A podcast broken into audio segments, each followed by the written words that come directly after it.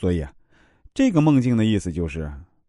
如果我最喜欢的外甥也死了，那么我就能够再次见到心上人了。本我的意图就是见到心上人，他从来不会在乎现实的伦理和法律，所以即使是牺牲最喜欢的外甥也在所不惜。这也是为什么梦中会出现最喜欢的外甥的原因。我们接下来讲述这样一个案例啊，梦见被自己的老板炒鱿鱼。我梦见自己在一家商店啊工作很多年，貌似是做出纳，可是有一次却不小心将账给弄错了，结果我就被老板炒了鱿鱼。梦境解读：做梦人是一位即将毕业的大学生，他学习的专业啊是会计，因为各个方面成绩都非常突出。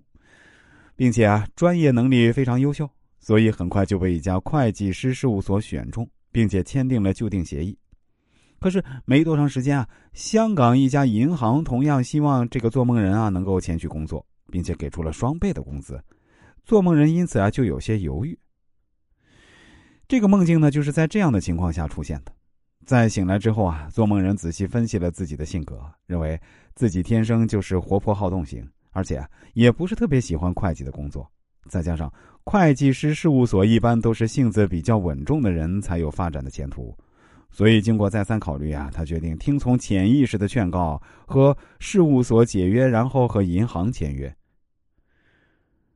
还有一个案例啊，出现在梦中的诵经声。我走过一条过道的时候啊，突然产生一股强烈的愿望，那就是走到旁边漆黑的房间去探个究竟。可是我一进去，却发现一个看不清形体的类似鬼怪的东西，我的身体仿佛不能够动弹，感到非常的害怕，于是就开始念诵“南无观世音菩萨”，念了没几句，耳边就传来诵佛经的声音，然后就突然醒来。这个做梦人是一个二十三岁的男性，黑暗象征神秘和未知，黑暗的房间象征了未知的区域。走进黑暗的房间，表示想要探知某种神秘事物，而这种神秘事物可能指的就是做梦人自己。这个梦既是隐梦，